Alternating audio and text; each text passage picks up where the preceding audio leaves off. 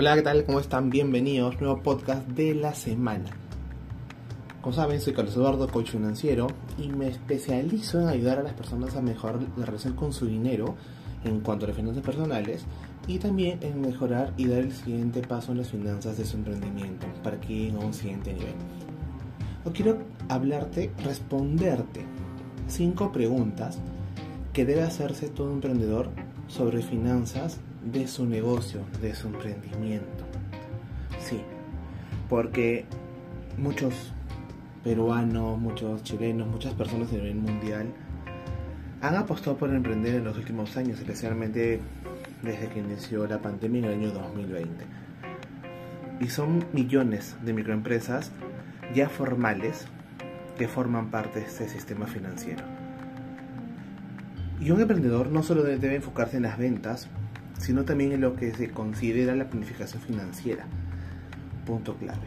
Y si bien es un, en un principio las finanzas quizás será un reto para muchos de nosotros, es sumamente importante que lleves un control de manera permanente.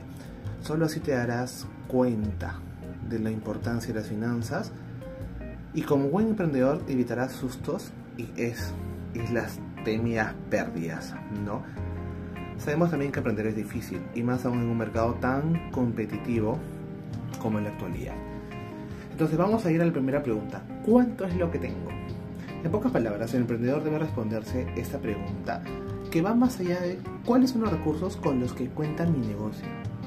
Sí, porque con ello te refieres a tu gestión de tesorería, a tus saldos comerciales, a tus saldos con clientes, así como los gastos no corrientes, en qué se considera aquí, digamos, lo que tú proyectas en un año, por ejemplo, alquiler de oficina, alquiler de algún vehículo, cosas que tú debes tener en cuenta, por lo menos en el primer año.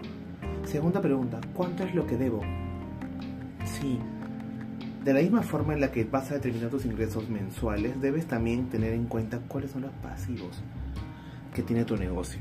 Algunos ejemplos, por ejemplo, son el financiamiento inicial, ¿no? Esa deuda que tú ingresas que solicitas a un, al banco o a una empresa de sistema financiero para que puedas cubrir tus primeros años o tus primeros meses, tu primer año de negocio, impuestos, por favor, formalidad ante todo, proveedores. Algunos proveedores te darán crédito al inicio, algunos no, entonces debes parecer al, al contado.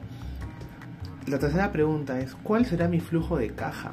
Una vez que evalúes los ingresos, los gastos recurrentes, debes analizar tu flujo de caja el dinero es lo que ingresará a tu negocio, ya sea diario, semanal, mensual o trimestral, porque también es bueno saber que tú vas a negociar con tus clientes el tema del crédito.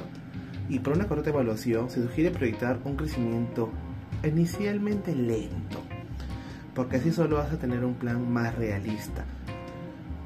Si bien no podemos generalizar si debemos tener en cuenta cada uno de los rubros de tu negocio, ¿no?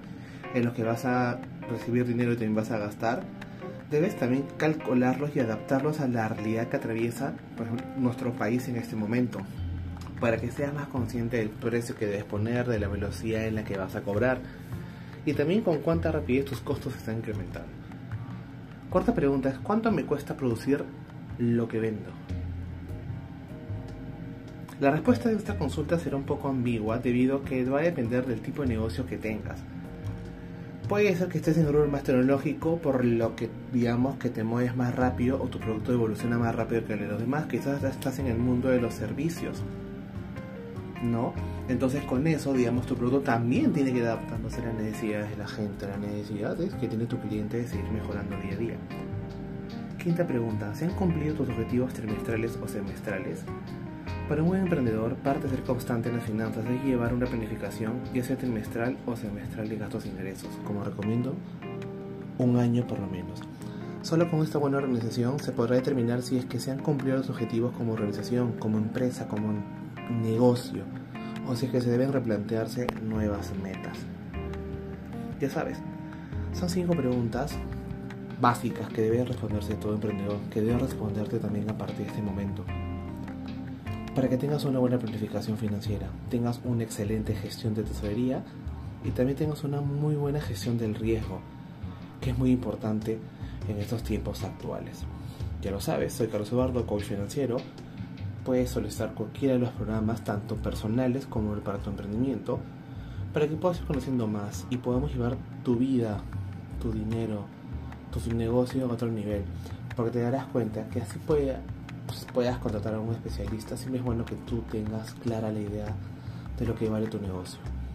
Les mando un super abrazo, que tengan una excelente semana y nos escuchamos el siguiente fin de semana. Bye bye.